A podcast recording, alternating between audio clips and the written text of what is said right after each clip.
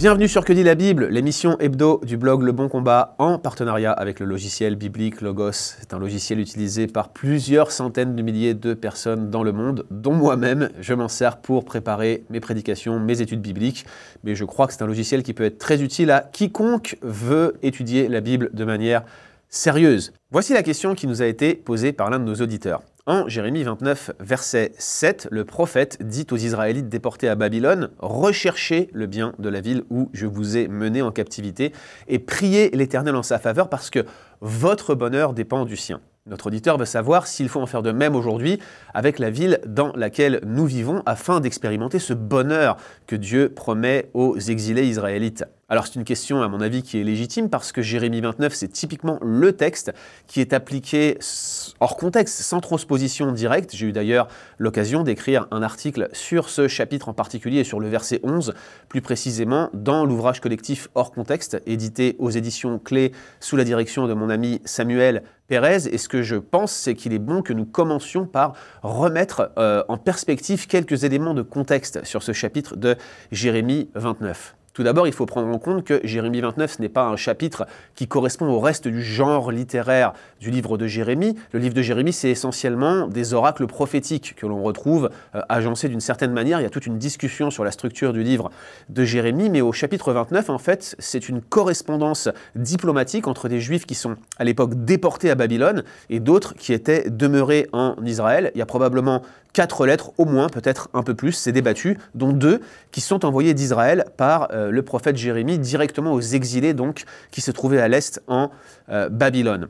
Le contexte historique, c'est qu'à la fin du 7e siècle, Babylone, ou plutôt l'empire néo-babylonien, va s'imposer comme la puissance dominante au Levant et va s'élever sur les ruines de, la Syrie et étendre ses frontières très rapidement jusqu'à l'Égypte en soumettant euh, au passage tous les royaumes qui euh, étaient entre euh, finalement leurs deux pays. Et donc, par conséquent, Juda, le royaume du sud d'Israël qui avait été divisé, va être soumis une première fois en 597 avant Jésus-Christ, puis une deuxième fois, c'est la déportation de 587 où Jérusalem va être détruite et cette déportation est détruite, euh, décrite pardon, au dernier chapitre du livre de Jérémie. Et ces deux défaites, donc, vont déduire à deux déportations distinctes. Et euh, on est, euh, au moment où les lettres sont écrites dans Jérémie 29, à un moment particulier, à la suite de la première déportation, à un moment où l'empire néo-babylonien est fragilisé, notamment par une série d'insurrections où apparemment eh bien, les Juifs étaient engagés, certains d'entre eux au moins y avaient pris part. Et dans le même temps, c'est ce qu'on voit en Jérémie 28, il y avait des faux prophètes, notamment un certain Anania, basé à Jérusalem, qui prédisait la chute de l'empire babylonien sous deux ans et la fin de l'exil. Et en faisant ainsi, ces faux prophètes, ils soufflaient sur les braises de la révolte dans, dans laquelle certains des exilés israélites semblaient avoir été impliqués. Je vous laisserai relire Jérémie 28. Dans ce contexte, finalement, Jérémie dit aux exilés essentiellement quatre choses. Première chose, il leur dit, c'est Dieu qui vous a emmené en captivité. Ce n'est pas un coup du sort, ce n'est pas le hasard, tout était dans mon plan, dit Dieu. La deuxième chose, c'est que ceux qui sont en exil à Babylone doivent s'attendre à y rester longtemps. Le texte parle de 70 ans, et 70 ans, c'est quand même deux générations. Ça veut dire que certains des lecteurs de la lettre de Jérémie allaient mourir en captivité. La troisième chose, c'est que ces faux prophètes qui prédisent une restauration rapide, eh bien, ils mentent. Et puis la quatrième chose, ben, finalement, Jérémie leur dit, faites confiance au seul qui ne ment pas dans cette histoire, à savoir Yahweh, à savoir Dieu. Alors quel est le message de Jérémie 29, 7 dans ce contexte? Eh bien le message c'est tout simplement, vos prophètes vous mentent, vous allez rester longtemps en captivité, ça vient de moi, dit Dieu, et par conséquent, si vous voulez vivre heureux, commencez à prendre vos aises parce que ça va durer longtemps.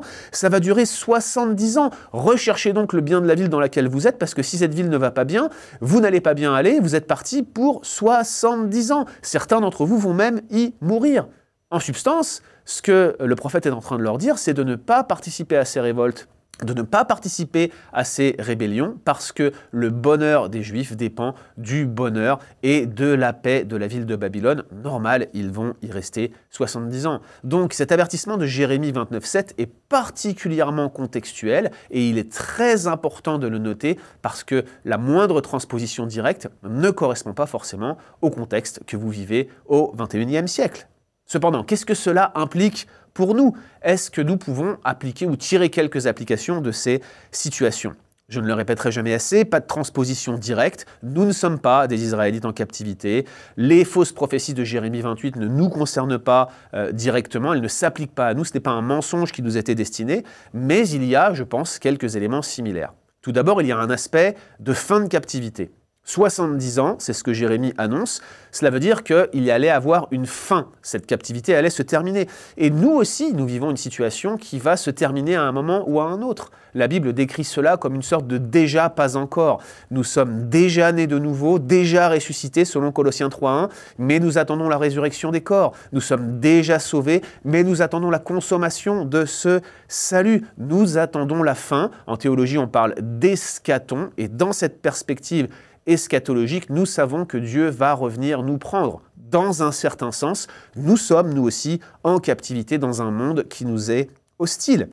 Dans un sens, donc, notre bien-être dépend de celui du monde dans lequel nous sommes. Et je pense que c'est pour cela qu'il y a une place pour une certaine forme d'activité militante. Par exemple, euh, défendre la paix dans le monde, c'est quelque chose que le chrétien devrait viser parce que le monde dans lequel il vit est celui qui l'accueille. Ou même, euh, on parle beaucoup du climat actuellement, je pense qu'il y a une place pour une gestion durable de la Terre, quel que soit ce que vous mettiez derrière. Ce n'est pas euh, l'idée ici que d'ouvrir le débat sur l'écologie, mais il y a réellement quelque chose qui est pertinent dans la perspective de l'escaton. Mais on notera toutefois que la limite avec le compromis est parfois bien fine.